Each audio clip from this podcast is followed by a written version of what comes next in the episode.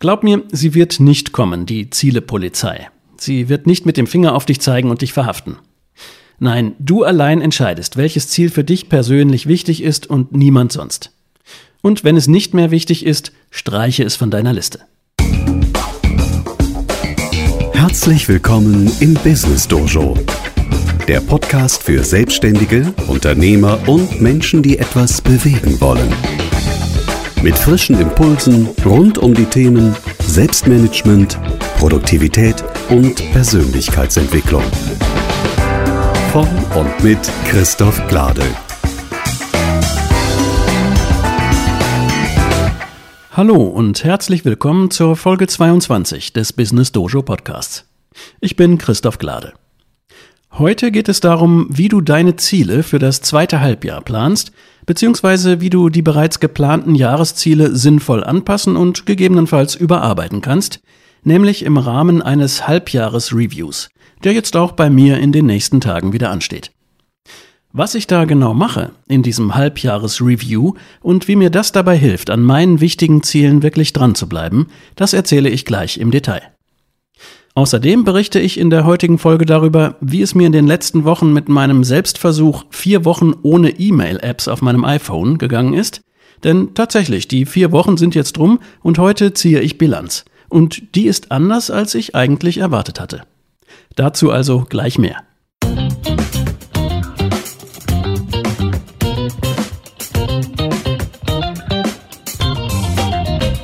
Ich bin damit in diesem Jahr etwas später dran als gewöhnlich. Normalerweise mache ich ihn Ende des ersten Halbjahres, also meistens Ende Juni, Anfang Juli, den Halbjahres-Review.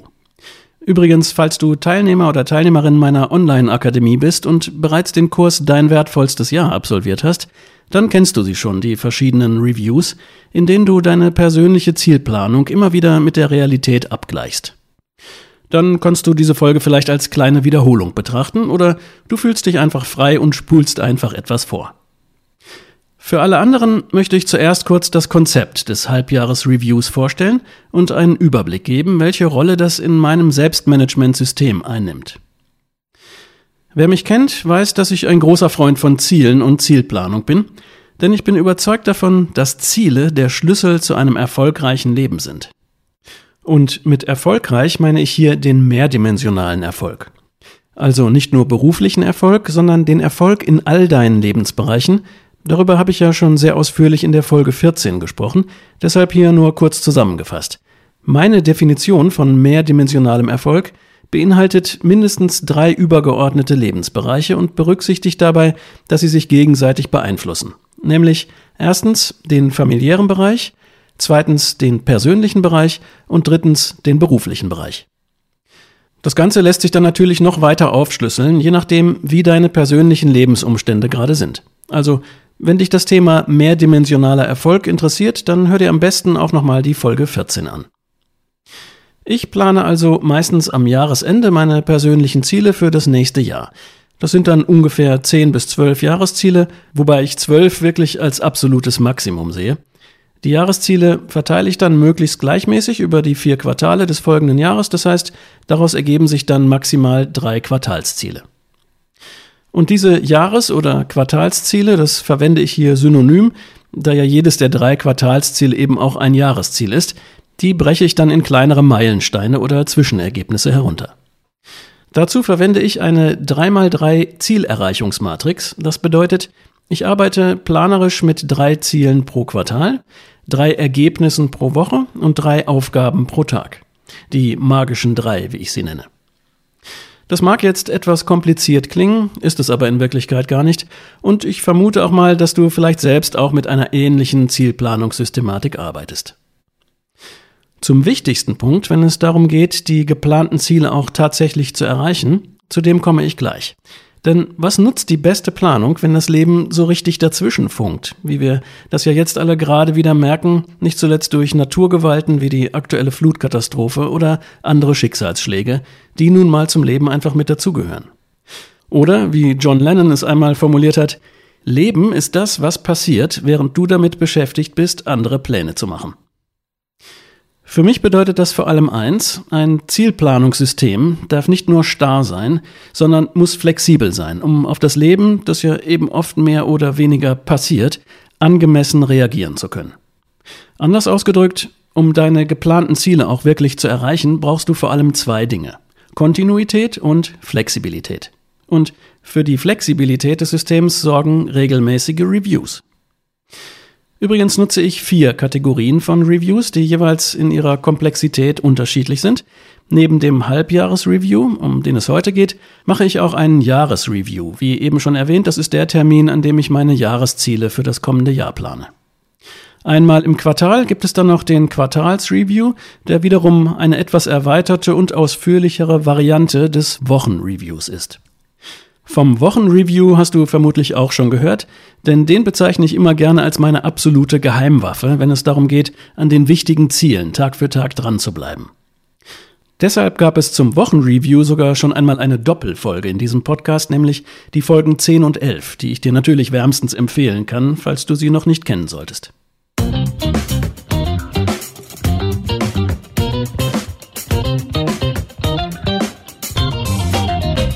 Ja, ich hoffe, jetzt ist soweit klar geworden, wie der Halbjahresreview mit der Zielplanung zusammenspielt und dass er eines der ganz wichtigen Instrumente ist, um für die notwendige Flexibilität im System zu sorgen.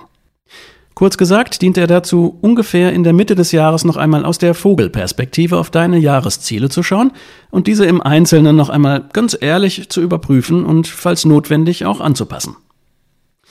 Damit das gut gelingt, sind die folgenden drei Punkte wichtig. Erstens, innehalten. Zweitens schriftlich arbeiten. Und drittens einem klaren Entscheidungsbaum folgen. Was meine ich mit Punkt 1, innehalten? Nun, es ist ganz wichtig, dass du dir für den Halbjahresreview die nötige Zeit und Ruhe nimmst. Der Quartalsreview kann auch schon mal ausfallen, das ist mir auch gelegentlich schon passiert, kann aber durch den regelmäßigen Wochenreview gut wieder abgefangen werden. Aber beim Halbjahresreview empfehle ich sehr standhaft zu sein.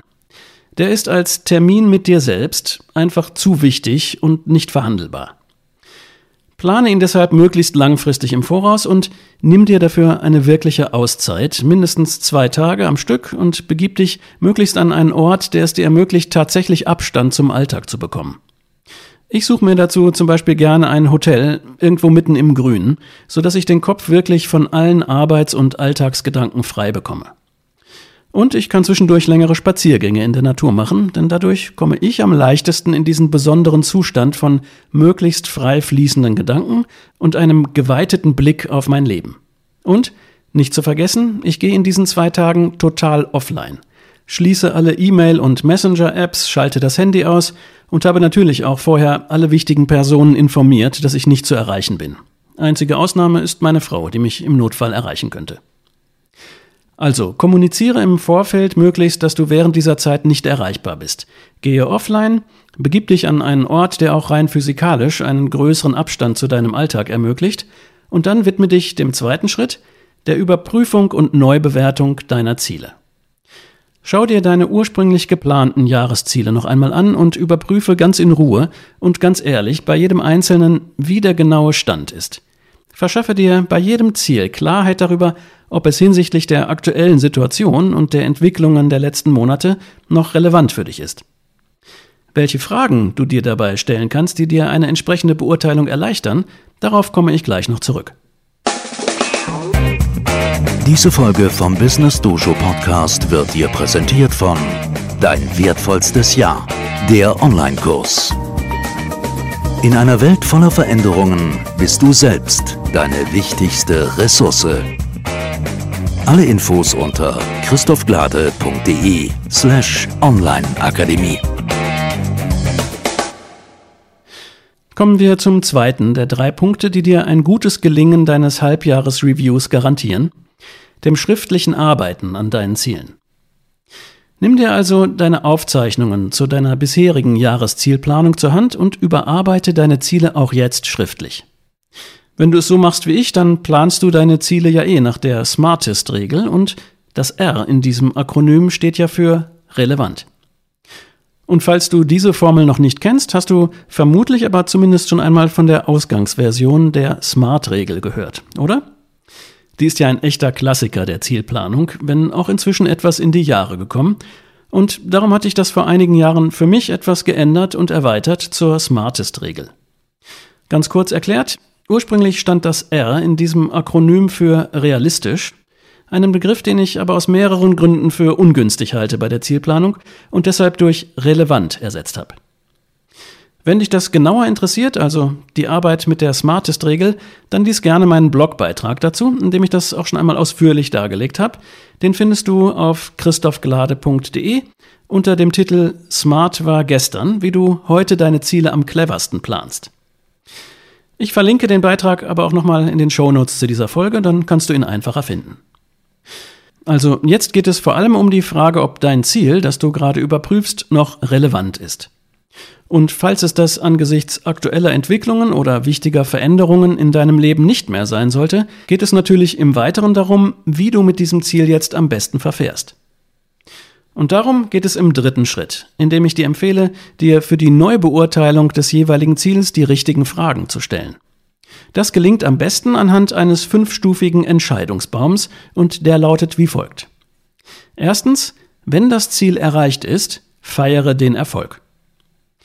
Frage dich also immer zuerst, ist das Ziel bereits voll und ganz erreicht? Und wenn die Antwort auf diese Frage Ja lautet, dann feiere den Erfolg. Das Feiern von erreichten Zielen, am besten zusammen mit denen, die dich bei der Erreichung unterstützt haben, ist ganz wichtig. Oft übersehen wir das einfach im Alltag und hasten weiter zum nächsten Ziel. Das Feiern verbindet uns mit Gefühlen von Freude, von Leichtigkeit und Selbstwirksamkeit und gibt uns neue Kraft und Motivation für die weitere Wegstrecke. Also, wenn es bei deinen Jahreszielen welche gibt, die du erreicht hast, aber noch nicht gebührend gefeiert hast, dann hol das jetzt nach. Du musst dafür übrigens keine Party veranstalten, aber genieße den Erfolg, auf welche Weise auch immer, und erfreue dich an dem, was du bereits erreicht hast. Das war also Stufe 1 des Entscheidungsbaumes. Wenn das Ziel erreicht ist, feiere den Erfolg. Die zweite Stufe ist, wenn das Ziel noch nicht erreicht ist, lege dich erneut darauf fest.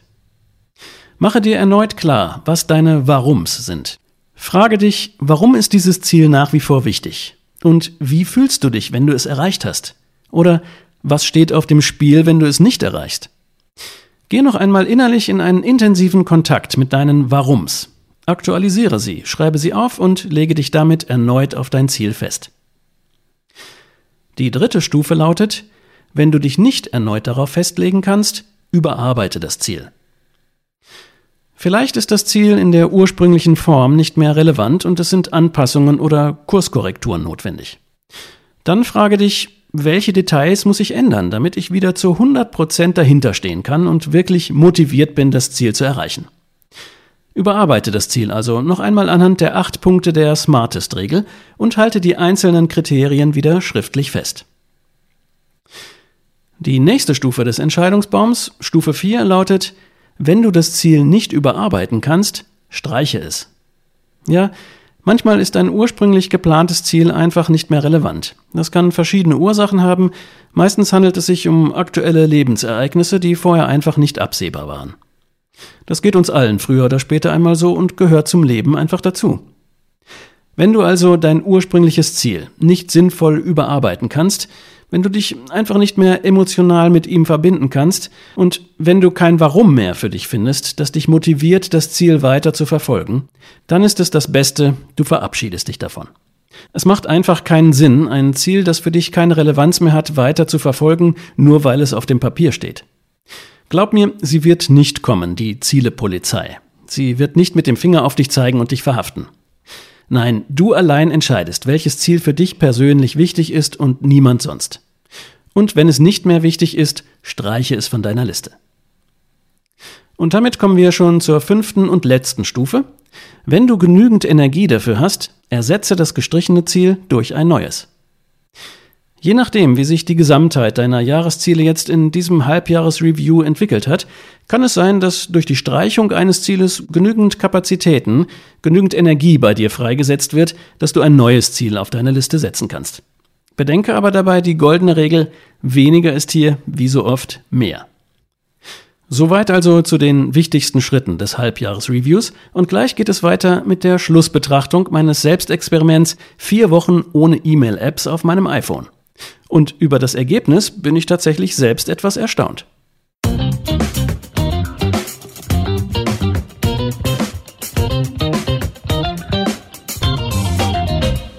Jetzt also, wie versprochen, zu meinem Resümee meines Selbstversuches vier Wochen ohne E-Mail-Apps auf meinem iPhone.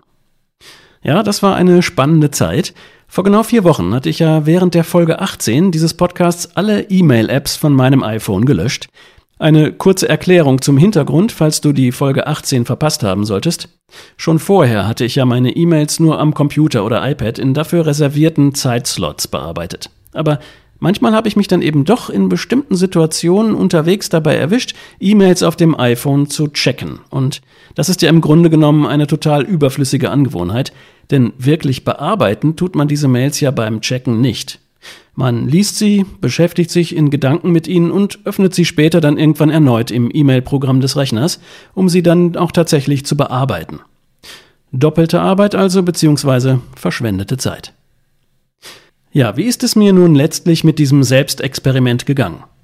Also, wie ich ja schon zwischenzeitlich berichtet hatte, gab es hin und wieder Gelegenheit, die E-Mail-App zu vermissen, zum Beispiel bei schriftlichen Bestätigungen, die ich per E-Mail erhalten hatte und unterwegs gerne schnell im Zugriff gehabt hätte. Zum Beispiel bei einer Hotelreservierung kam das vor und dann auch später nochmal bei einer anderen Reservierung, als ich mit meinem jüngsten Sohn auf der Kartbahn war und dafür ebenfalls vorab eine Reservierungsmail bekommen hatte. Das eine ließ sich gut mit einer Ablage des entsprechenden Dokuments in meinem Evernote-Archiv regeln und im anderen Fall konnte ich ja auch mittels des Webportals meines E-Mail-Anbieters, also per Internetbrowser im iPhone darauf zugreifen. Klar, jetzt könnte man noch auf die Idee kommen, auch den Browser zu deinstallieren, um noch mehr Ruhe zu haben, wobei ich gar nicht weiß, ob sich der im iPhone überhaupt deinstallieren lässt. Das wären dann nochmal verschärftere Regeln für mein Experiment gewesen. Was ist aber jetzt nach vier Wochen Abstinenz mein Resümee dieses Selbstversuchs? Ich will dich gar nicht länger auf die Folter spannen und nehme das Ergebnis jetzt schon mal vorweg, nämlich den Entschluss, den ich gefasst habe. Tatsächlich werde ich mindestens eine E-Mail-App wieder auf meinem iPhone installieren. Warum? Vor allem, weil ich in diesen vier Wochen festgestellt habe, nachdem die ersten leichten Entzugssymptome nach ein paar Tagen zurückgegangen sind, dass sich das Problem doch als relativ kleines Problem herausgestellt hat. Soll heißen, ich glaube, es hat mir gut getan, mich einmal diesem Entzug auszusetzen. Ähnlich wie ich das öfter auch schon für einige Wochen im Jahr in einem anderen Bereich gemacht habe, nämlich mit meinem Zuckerkonsum. Und da sehe ich, was diesen Suchtfaktor angeht, einige Parallelen. Bei mir ist das nämlich so, obwohl ich generell wenig Süßigkeiten esse, mache ich es regelmäßig so, dass ich zwischendurch für mehrere Wochen zu 100 Prozent auf Zucker in meiner Ernährung verzichte.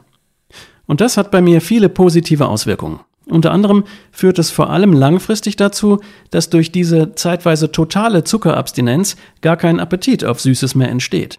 Auch wenn ich die Phase des hundertprozentigen Verzichts dann wieder beendet habe, hält dieser Effekt noch sehr lange an. Denn danach sind die Geschmacksnerven wieder so sensibilisiert, dass sogar geringe Mengen an Zucker sofort extrem süß schmecken und ich auf ganz natürliche Weise dadurch weniger Süßes esse. Normale Schokolade zum Beispiel mit einem Kakaoanteil von unter 70 Prozent empfinde ich dann sogar als unerträglich süß und die schmeckt mir dann einfach nicht mehr. Ja, das war ein kleiner Ausflug zu einem anderen Thema. Warum erzähle ich das? Weil ich gemerkt habe, so ähnlich geht es mir jetzt nach diesem Entzug von der mobilen E-Mail-Nutzung. Ich glaube, der Drang, unterwegs E-Mails auf dem Handy zu checken, der hat sich jetzt nochmal extrem reduziert.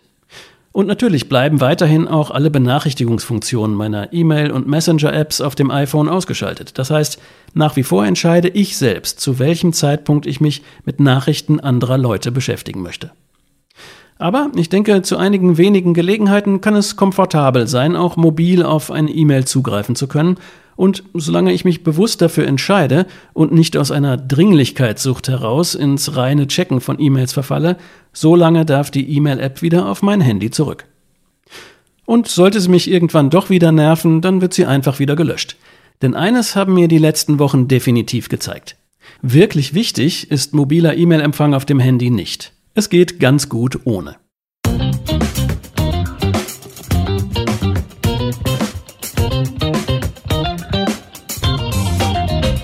Und zum Schluss noch einmal eine kurze Zusammenfassung der wichtigsten Punkte dieser Folge.